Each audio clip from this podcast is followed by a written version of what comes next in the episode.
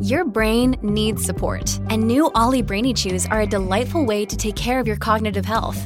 Made with scientifically backed ingredients like Thai ginger, L-theanine, and caffeine, Brainy Chews support healthy brain function and help you find your focus, stay chill, or get energized. Be kind to your mind and get these nootropic chews at ollie.com. That's O L L Y.com. These statements have not been evaluated by the Food and Drug Administration. This product is not intended to diagnose, treat, cure, or prevent any disease.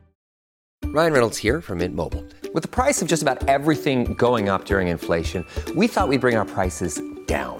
So to help us, we brought in a reverse auctioneer, which is apparently a thing. Mint Mobile unlimited premium wireless. Ready to get 30, 30, bit to get 30, bit to get 20, 20, 20, bit to get 20, 20, bit to get 15, 15, 15, 15 just 15 bucks a month. So, Give it a try at mintmobile.com slash switch. $45 upfront for three months plus taxes and fees. Promo rate for new customers for limited time. Unlimited more than 40 gigabytes per month. Slows. Full terms at mintmobile.com.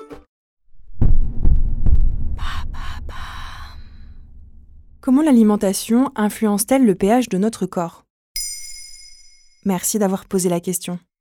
Street food, produits transformés, trop sucrés ou trop salés, l'alimentation moderne est un vrai défi pour notre santé, notamment parce que ces aliments sont acidifiants. Dans le corps humain, même si l'acidité est essentiellement éliminée par les urines, la mesure idéale se situe entre 7,38 et 7,42. Le pH, c'est la mesure de l'acidité d'un milieu justement. Au-dessus de 7, il est basique, alcalin. En dessous, il est acide.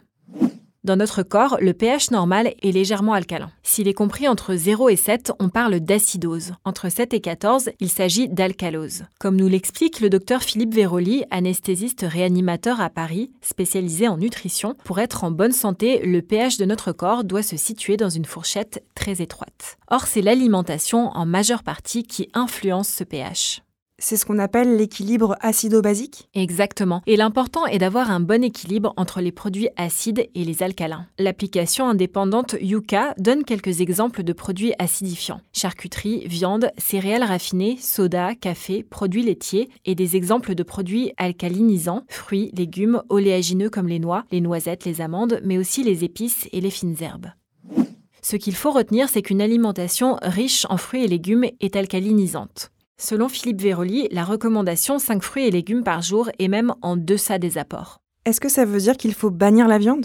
Non pas du point de vue de l'équilibre acido-basique. Et ce n'est pas parce qu'on mange de la viande que notre pH sera forcément acide. L'idée est de compenser l'apport carné par un apport suffisant de fruits et légumes. C'est le, le légume. Parce que vous- vous avez dit gratin. On peut retenir cinq principes évoqués dans Mes programmes acido-basiques en 7 jours, livre d'Anne Dufour, journaliste spécialisée en nutrition, et Catherine Dupin, autrice de livres de cuisine aux éditions Le Duc.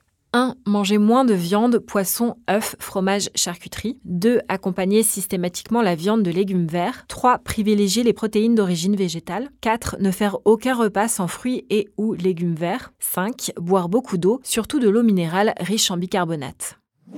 Si tu veux connaître le pH de ton corps, le mieux est de faire une prise de sang, mais c'est aussi possible en testant le pH urinaire. On le mesure trois fois par jour pendant deux jours pour calculer une moyenne. Que faire si le pH est inférieur à 7 Lorsque le corps lutte contre l'acidose de manière chronique, il puise des minéraux alcalins dans le sang, mais sur le long terme, les os se déminéralisent en calcium, en magnésium, etc., et on finit par manquer de sels minéraux. L'acidose fragilise donc le squelette et favorise l'ostéoporose. Elle aggrave aussi toute pathologie préexistante. L'acidose peut éventuellement venir d'une maladie infectieuse ou d'une maladie inflammatoire chronique, mais l'hygiène de vie contribue énormément. L'alimentation est très importante comme on l'a vu, tout comme la pratique d'une activité physique modérée. Le docteur Philippe Véroli conseille aussi de faire des exercices de respiration profonde car à chaque expiration, l'oxygénation des tissus et l'élimination du gaz carbonique contribuent à lutter contre l'acidose.